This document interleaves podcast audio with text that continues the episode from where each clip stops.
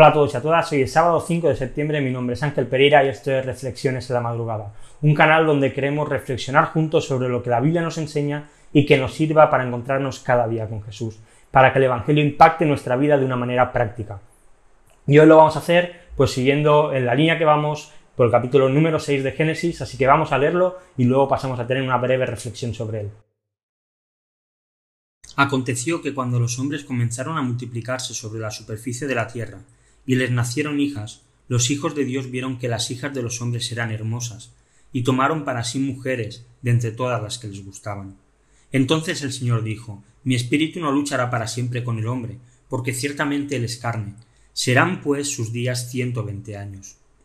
Había gigantes en la tierra en aquellos días, y también después cuando los hijos de Dios se unieron a las hijas de los hombres, y ellas les dieron hijos. Estos son los héroes de la antigüedad, hombres de renombre. El Señor vio que era mucha la maldad de los hombres en la tierra, y que toda intención de los pensamientos de su corazón era sólo hacer siempre el mal. Y el Señor le pesó haber hecho al hombre en la tierra, y sintió tristeza en su corazón. Entonces el Señor dijo Borraré de la superficie de la tierra al hombre que he creado, desde el hombre hasta el ganado, los reptiles y las aves del cielo, porque me pesa haberlos hecho. Pero Noé halló gracia ante los ojos del Señor. Estas son las generaciones de Noé. Noé era un hombre justo, perfecto entre sus contemporáneos. Noé siempre andaba con Dios. Noé engendró tres hijos, Sem, Cam y Jafet. Pero la tierra se había corrompido delante de Dios, y estaba la tierra llena de violencia. Dios miró a la tierra y vio que estaba corrompida porque toda carne había corrompido su camino sobre la tierra.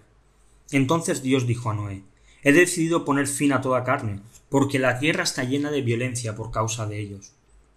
Por eso voy a destruirlos junto con la tierra. Hazte un arca de madera de ciprés, harás el arca con compartimentos, y la cubrirás con brea por dentro y por fuera. De esta manera la harás, de trescientos codos, es decir, ciento treinta y cinco metros, la longitud del arca, de cincuenta codos, es decir, veintidós coma cinco metros, su anchura, y de treinta codos, es decir, treinta coma cinco metros su altura. Le harás una ventana que terminará a un codo, es decir, cuarenta y cinco centímetros del techo, y pondrás la puerta en su costado. Harás el arca de tres pisos. Entonces yo traeré un diluvio sobre la tierra, para destruir toda carne, en que hay alimento de vida debajo del cielo. Todo lo que hay en la tierra perecerá, pero estableceré mi pacto contigo. Entrarás en el arca tú y contigo tus hijos, tu mujer y las mujeres de tus hijos. Y de todo ser viviente, de toda carne, meterás dos de cada especie en el arca, para preservarles la vida contigo. Macho y hembra serán. De las aves según su especie, de los animales según su especie, y de todo reptil de la tierra según su especie. Dos de cada especie vendrán a ti para que les preserves la vida. Y tú, toma para ti de todo alimento que se come, y almacénalo, y será alimento para ti y para ellos Así lo hizo Noé, conforme a todo lo que Dios le había mandado, así lo hizo. No sé si alguna vez has tenido la oportunidad de participar en, algún juego, pues en los que te tapan los ojos y en una habitación grande tienes que conseguir llegar hasta la otra parte de la habitación. Y para poder hacerlo, como no puedes ver nada, lo único que tienes es la guía de otra persona que te va diciendo por dónde debes ir, por dónde debes caminar y la verdad es que con los ojos cerrados es difícil hacerlo, no chocarte con ningún banco o con cualquier cosa que haya, sobre todo cuidado ahí con hacerte daño, con caerte. Y para poder conseguir el objetivo necesitas dos cosas. La primera, que el guía sea bueno, que te sepa decir derecha, izquierda, delante, detrás. Y no solo esto, sino necesitas ser muy obediente y cumplir a rajatabla las órdenes que te dé. En el capítulo 6 de Génesis que hemos leído, Dios escoge a Noé como el salvador de toda la raza humana, como aquel que va a hacer que la raza humana no desaparezca de toda la tierra, sino que quede un pequeño remanente él y su familia y de aquí se vuelvan a reproducir y vuelvan a, a llenar la tierra. Y Dios le da una misión, la de crear un arca donde entrar él y entrar una pareja de cada animal.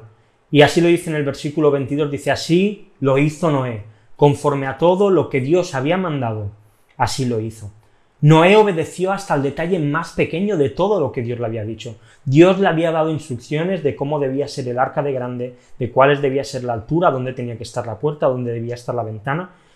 Y Noé obedeció a la perfección. Qué ejemplo de obediencia también para cada uno de nosotros. Y Noé, para poder llevar a cabo su misión, tuvo que luchar contra algunos obstáculos. El primero, él no había visto nunca llover. Dios le había dicho que iba a caer agua del cielo, pero él estaba acostumbrado a que un vapor regase la tierra. Así que él no había visto nunca llover. Y por primera vez Dios dice que va a caer agua del cielo. Así que de momento tenía que, creer que iba a pasar algo, que no había pasado nunca. La segunda de, las, de los obstáculos, tenía que obedecer a alguien a quien él no podía ver. Él no, no tenía una visión de Dios, no podía verle, no podía tocarle, tenía que creer que lo que Dios decía iba a ocurrir. Tenía que soportar la burla y la, y la risa de aquellos que vivían cerca de él. ¿Qué hacía un hombre construyendo en lo alto de una montaña? Un barco. No tenía ningún sentido. Cien años trabajando para cumplir su misión. La verdad, demasiados impedimentos y tantas excusas que Noé podría haber puesto, pero la realidad es que él no las puso. Él hizo lo que Dios le había pedido que hiciera. Y cuando vemos el arca de Noé, claramente está presentando de una manera simbólica a Cristo. De la misma manera que todos los que entraran en aquel arca se iban a salvar del diluvio y de la muerte, por lo tanto, todos aquellos que entran a través de Cristo tienen segura su alma para la eternidad. Se salvarán de la condenación eterna. Y déjame preguntarte algo, y respóndete a ti mismo. ¿Cuál es el reto que Dios ha puesto en tu vida? ¿Qué excusas estás poniendo hoy para no llevar a cabo el reto que Dios te ha mandado? La orden que Dios te ha mandado a que ejecutes. Quizá puedas pensar, bueno, mira, es que Dios no tiene un plan para mi ángel. Dios no me ha revelado absolutamente nada.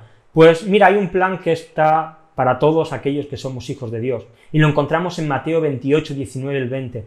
Dijo Jesús, vayan pues y hagan discípulos de todas las naciones, bautizándolos en el nombre del Padre y del Hijo y del Espíritu Santo, enseñándoles a guardar todo lo que yo les he mandado. Y recuerden, yo estoy con ustedes todos los días hasta el fin del mundo. Y este es un reto que toda persona que cree en Jesús tiene ante sí. Este es el reto que Dios nos ha mandado. ¿Qué excusa estás poniendo tú para no presentar a Jesús? ¿Qué excusa estás poniendo para no coger el arca de Jesús y llevarlo para que otros puedan entrar dentro de él? Noé obedeció y Noé lo obedeció por fe. Dice Hebreos 11.1, ahora bien, la fe es la certeza de lo que se espera, la convicción de lo que no se ve. Obedecer significa hacer cosas por fe, hacer cosas sin saber lo que va a pasar, hacer cosas habiendo incertidumbre, guiándonos por la voz de Dios a través de la Biblia, a través de la oración, dejando que el Espíritu Santo que está en nuestro interior nos guíe y nos diga por dónde caminar, que nos recuerde las palabras que Jesús dijo. Que aunque no veamos los obstáculos, nos guiemos por la voz de Dios, sabiendo que Él está con nosotros todos los días hasta el fin del mundo si cumplimos este cometido de ir por todo el mundo y hacer discípulos. Así que no pierdas la oportunidad, hoy es un buen día para que empieces a hacer discípulos. Quizá no en otra nación, pero sí en tu casa, en tu barrio, en tu trabajo, en tu colegio, allí donde estés. Haz discípulos, predica el Evangelio. Y, como siempre, dos preguntas para que puedas reflexionar. Como siempre digo, si quieres dejar algún comentario, genial, bienvenido a hacerlo. La primera, ¿cuál es la excusa o las excusas más habituales que utilizas para no obedecer a Dios y de qué manera puedes vencer esas excusas. Puedes dejar de utilizarlas. Y la segunda de las preguntas, aunque aún estamos en este mundo porque seguimos viviendo en esta tierra, ¿qué beneficios tiene para ti? Y por lo tanto puedes compartir con otros haber entrado en el arca que es Jesús.